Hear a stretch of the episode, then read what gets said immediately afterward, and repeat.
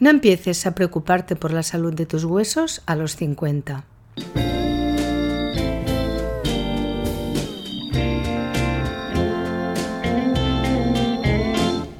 Hola, ¿cómo estáis? Soy Josefina Llargués. Bienvenidos a mi espacio de salud, un podcast dedicado al bienestar.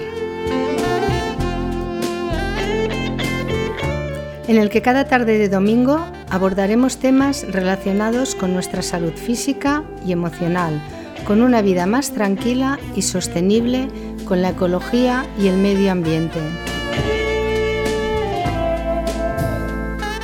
Un espacio en el que tampoco faltarán entrevistas a personas que tienen mucho que decir y que aportar en estos ámbitos. Espero que lo disfrutéis. Desde que éramos niños todos hemos oído hablar de la importancia de tener unos huesos fuertes y saludables. Y es que nuestros huesos están muy vivos, constantemente se renuevan. Y al igual que cualquier ser vivo y en crecimiento, necesitan atención y cuidados para mantenerse sanos, especialmente durante la infancia y la adolescencia, el periodo más importante para el desarrollo de un esqueleto fuerte que será la base que nos protegerá de la pérdida ósea que más adelante puede resultar en osteoporosis y fracturas de huesos. De ahí la necesidad que los padres velemos por la alimentación de nuestros hijos y nuestras hijas y por la práctica del ejercicio regular. A medida que envejecemos, si no nos cuidamos y nuestro estilo de vida no es saludable en el sentido más amplio del término, nuestros huesos se debilitan y si no ponemos remedio, aparece la osteoporosis, una enfermedad que se produce cuando el cuerpo pierde demasiado hueso, produce muy poco hueso o ambas cosas a la vez. Bajo un microscopio, un hueso sano tiene agujeros y espacios, como si fuese un panal. Pero en caso de osteoporosis, esos espacios son mucho más grandes, lo que resulta en una pérdida de densidad y masa ósea. En realidad, Osteoporosis significa literalmente hueso poroso, por lo tanto más frágil.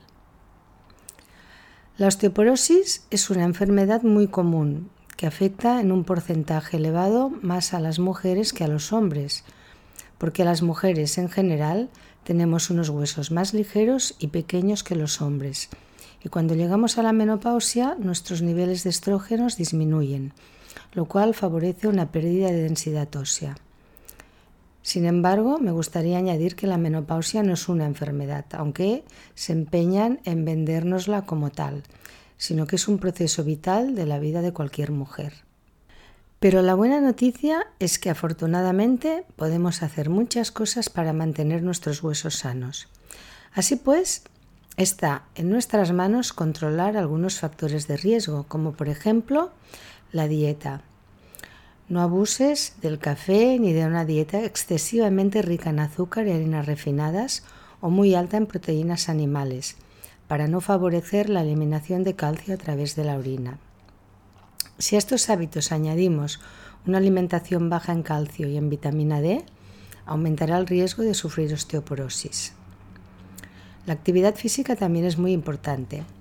No hacer ejercicio y no estar activo durante periodos prolongados puede aumentar las probabilidades de desarrollar osteoporosis. Al igual que los músculos, los huesos se fortalecen y se mantienen más fuertes con el ejercicio regular. El peso. Estar demasiado delgado o tener sobrepeso aumenta las probabilidades de tener osteoporosis. Debemos, por lo tanto, comer y tener un estilo de vida que garantice un peso saludable. Fumar interviene de forma negativa en el metabolismo del calcio y de la vitamina D, que en realidad es una hormona más que una vitamina, aunque se le llama vitamina, asociándose a un 50% más de riesgo de fractura de cadera. Las mujeres fumadoras sufren una reducción de estrógenos y pueden tener una menopausia precoz. Por lo tanto, si fumas, te animo a que dejes de hacerlo por este y por otros muchos motivos. El alcohol. Las personas que beben mucho tienen más probabilidades de desarrollar osteoporosis, ya que una ingesta elevada se asocia a una menor formación ósea y a un aumento de la excreción urinaria del calcio. La sal de mesa también debes evitarla y consumir en su lugar sal marina sin refinar, que es muy rica en minerales y oligoelementos. Los medicamentos también son un factor de riesgo, porque ciertos medicamentos pueden causar pérdida de masa, ósea. Si tu médico te prescribe cualquier medicamento, consúltale primero si puede o no afectar la salud de tus huesos. Nunca es demasiado temprano ni demasiado tarde para cuidar tus huesos, aunque ya hemos dicho que lo mejor es empezar desde la infancia. Y como hemos visto antes, el hueso es un tejido vivo y en constante renovación, por lo tanto, siempre estamos a tiempo de eh, corregir los factores de riesgo y enfocarnos a, a acciones que, nos, que favorezcan la salud de los huesos. Muy importante en este sentido es el calcio y la vitamina D que son esenciales para desarrollar huesos fuertes y densos cuando eres joven y para mantenerlos fuertes y saludables a medida que envejeces. El calcio, ¿qué es y para qué sirve? Todos sabemos que es un macro eh, mineral. Es un mineral indispensable para la vida. Además de formar los huesos y mantenerlos sanos, permite que la sangre se coagule, que nuestros músculos se contraigan o que el corazón lata, por ejemplo. Aproximadamente el 99% del calcio de nuestro cuerpo se encuentra en los huesos y en los dientes. Pero ¿qué pasa? Todos los días perdemos calcio a través de la piel, las uñas, el cabello, el sudor, la orina, las heces.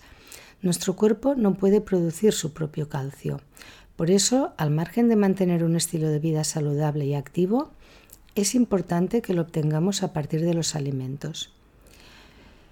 Ahora veremos cuáles son las principales fuentes de calcio. En primer lugar, algo que no tenemos en cuenta son las hierbas aromáticas. Inclúyelas en tu dieta porque son ricas en calcio.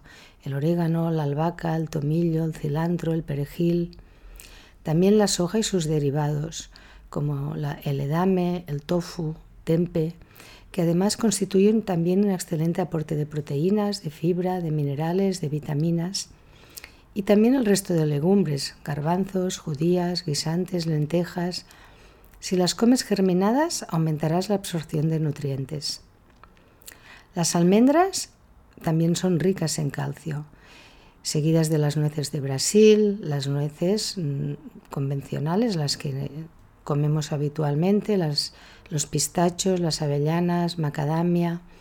Todas ellas, además de ricas en grasas saludables, también tienen proteínas y tienen muchos nutrientes. No olvides que comer frutos secos regularmente y en cantidad moderada promueve un peso saludable, regula la presión arterial y previene el riesgo de enfermedades metabólicas, como por ejemplo la diabetes tipo 2 o los trastornos cardiovasculares. De todas formas, unos 35 gramos al día suelen ser suficientes, no hace falta que nos excedamos. También las semillas y sus mantequillas, como por ejemplo el tahini o la mantequilla de sésamo, son también una buena fuente de calcio. Las semillas de chía y de lino, en menor proporción, también constituyen un buen aporte y además nos ofrecen todas ellas magníficos nutrientes como fibra, proteínas, grasas saludables, vitaminas, minerales, también las algas, especialmente la iziki, el arame o la guacame, las puedes incluir en pequeña cantidad sin excederte por su riqueza en yodo en tu dieta, en sopas, en cremas, en potajes, en ensaladas, en lo que tú quieras. Las verduras de hoja verde también son muy importantes, como las espinacas, las coles, la kale, las hojas de remolacha fresca, que a veces las tiramos y no, nos las tenemos que comer los berros, las lechugas, la rúcula, las endivias, las hojas de nabo son comestibles y no tenemos que tirarlas porque tienen muchas propiedades. Si comes sardinas enlatadas, comete la espina, porque la espina es muy rica en calcio. Y si tomas lácteos, que también constituyen un buen aporte de calcio, mejor en forma de yogur o de kéfir y especialmente eh, que sean de cabra o de oveja porque son mucho más fáciles de digerir y de asimilar. Hasta aquí hemos visto un poco el tema del calcio. Ahora nos faltaría comentar la vitamina D, que como he dicho antes, aunque se llama vitamina, en realidad es una hormona. Y que tiene muchísimas funciones importantes y además juega un papel indispensable en la protección de nuestros huesos. Los niños necesitan vitamina D para desarrollar los huesos fuertes también y los adultos, igual que el calcio, también lo necesitamos para mantener la salud de nuestros huesos. Si nuestros niveles de vitamina D son bajos, tenemos más probabilidades de tener unos huesos débiles y fracturas al envejecer. Tu piel produce vitamina D en reacción a la luz solar y se almacena en el tejido graso del cuerpo para su uso posterior.